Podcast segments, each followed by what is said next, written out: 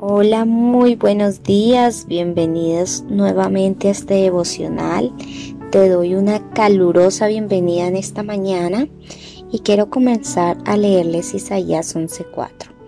Hará justicia a los pobres y tomará decisiones imparciales con los mansos de la tierra. Y la tierra temblará con la fuerza de su palabra y bastará un soplo de su boca para destruir a los malvados. Amén.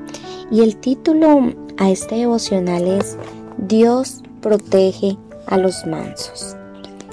Bueno, el rey David también puede ser tomado como un ejemplo de mansedumbre. Él tuvo muchos hijos y entre ellos estaba Absalón, quien deseaba el trono de su padre. Y al no poder lograrlo, el soberbio Absalón sacó a su padre David de Jerusalén el rey, en ese entonces, optó por la decisión más humilde y, huyó sin resistencia delante de su hijo. Si bien esto demuestra macedumbre, no puedo imaginar el dolor que esta situación debió haberle causado al rey David. Y aunque el rey David tenía el poder suficiente para pelear contra Absalón, contra su hijo, él ni siquiera pensó en dañar a su propio hijo. Cuando el rey David estaba huyendo, llegó una persona eh, llamada Simei.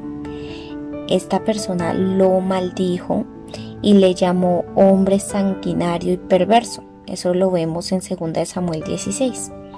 Y uno de los hombres de David, uno de los soldados de David, le pidió permiso a David para cortarle la cabeza a aquel hombre imprudente.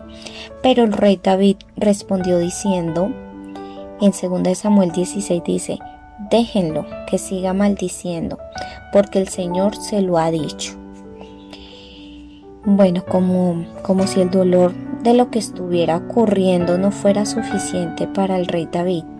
Ahora también un extraño de la familia lo estaba injuriando David no se defendió, aunque podía matarlo porque él tenía toda la autoridad para hacerlo. Y yo hoy quiero reflexionar en esta parte, que es cuánto autocontrol se necesita para callar y dejar que Dios juzgue nuestra causa. Esta historia termina con el hombre manso sentado de nuevo en el trono de Jerusalén es decir, termina con el rey David sentado en el trono de Jerusalén, mientras que el violento hijo Absalón acabó muerto, eh, colgado de un árbol, suspendido y, sin nada que lo, que lo sostuviera, eh, sostuviera sus pies hacia la tierra. Y yo quiero invitarte que la próxima vez que injustamente se levanten contra ti o te difamen, recuerda que Dios todo lo ve y recuerda que Dios es un juez justo. Así que te invito a que reflexiones, reflexiones en esta palabra y sepas que Dios protege a los mansos. No lo olvides. Con este devocional termino el día de hoy. No olvides compartir este mensaje y con el favor de Dios nos vemos el día de mañana. Chao, chao. Bendiciones.